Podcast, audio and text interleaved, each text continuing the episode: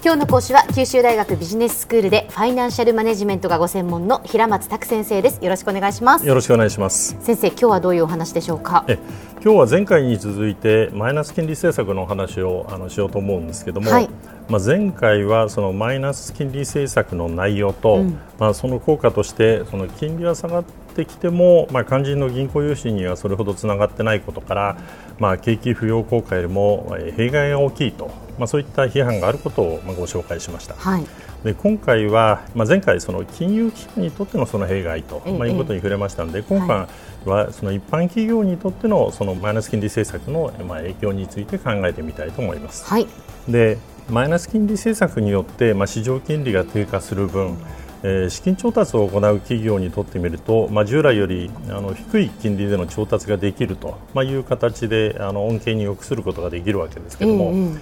えそれで実際にこう社債を発行できる企業の中にはですねかなり長い期間の調達を、まあ、1%前後の低金利で固定できるようなところも出てきているんですね、まあ、それこそ20年とか30年のお金を、まあ、0.8%とかですねあるいは1%そこそことかですね、まあ、そういう状態になっているんですね。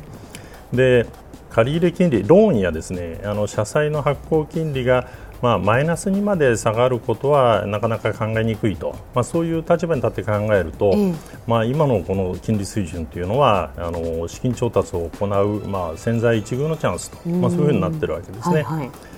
でこうしたマイナス金利政策の恩恵はその積極的に投資を行う企業やえー、資金を扱うビジネスのために、まあ、多額の資金調達を行う、まあ、例えばリース会社ファイナンスカンパニーなどで大きくなっているんですね。ほうほうほう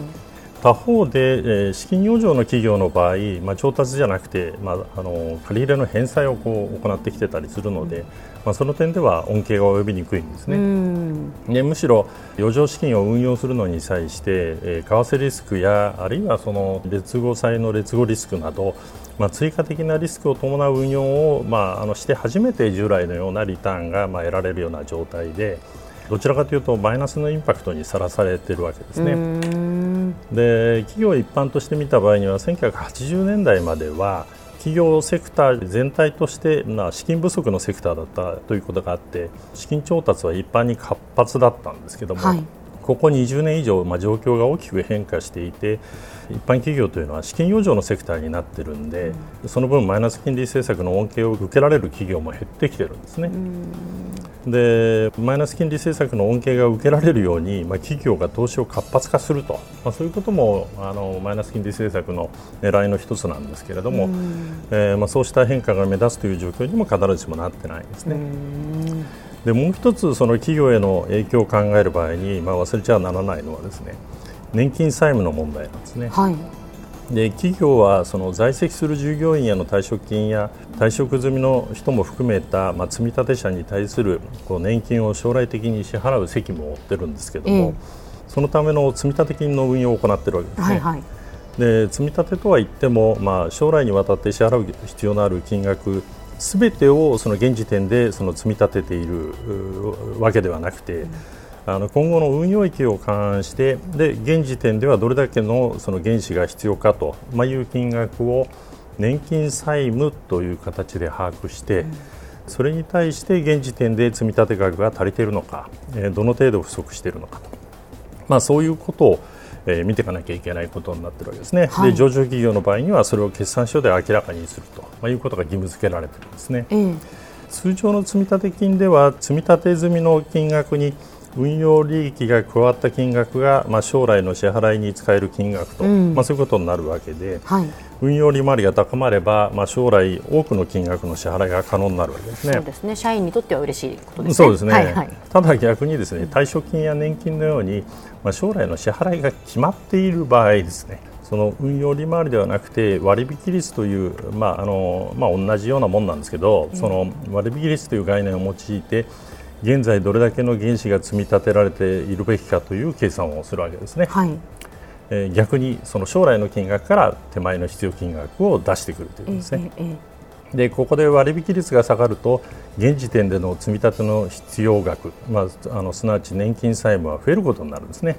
でその分追加的な積み立てを行う必要が出てくる将来これだけ必要なのに今その必要なものの割合のよりもだから低い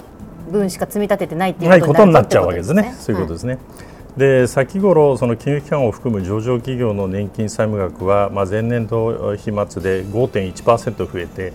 91兆円余りとなって、で実際の企業の積立額との差、まあ、要するに積立不足金額は26兆円に拡大したと、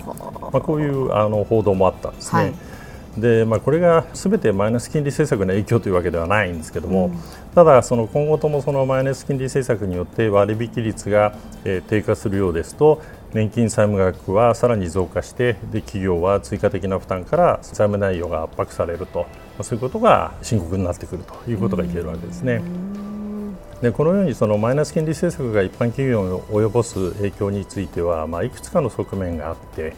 企業一般にその一様でもないことから、まあ、あのそのマイナス金利政策の功罪を論じることは、まあ、あの難しいと、まあ、そういうこともあってですね、えー、政策の効果に対する日銀自身の評価とそれから市中でのマイナス金利政策に対する評価にはですね、まあ、現状大きな差があるような印象を受けるんですね。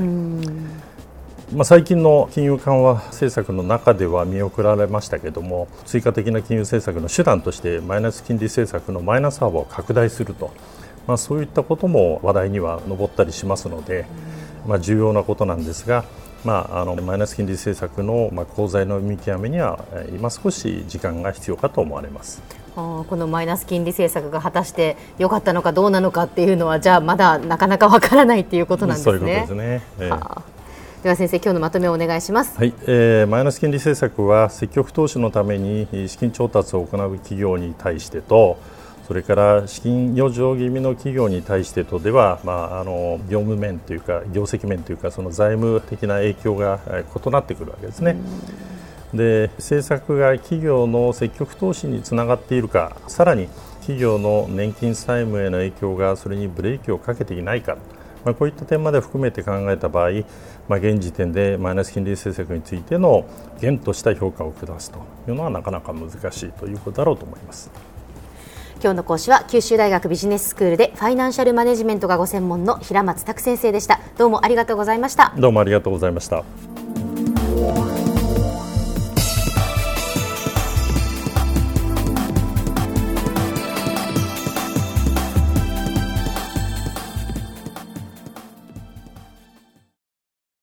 ゾクゾクグイグイメラメラつながる。ゾワゾワ。ハラハラ。メキメキ。つながる。ズキズキ。モワモワ。ホカホカつながる。キリキリ。ザワザワ。キュンキュン。ガンガン。ワクワク。うずうず。ドキドキ。ルンルンバクバク。九州人のいろんな気持ちつなげます。九州から輝こう。キラキラつながる。 QTnet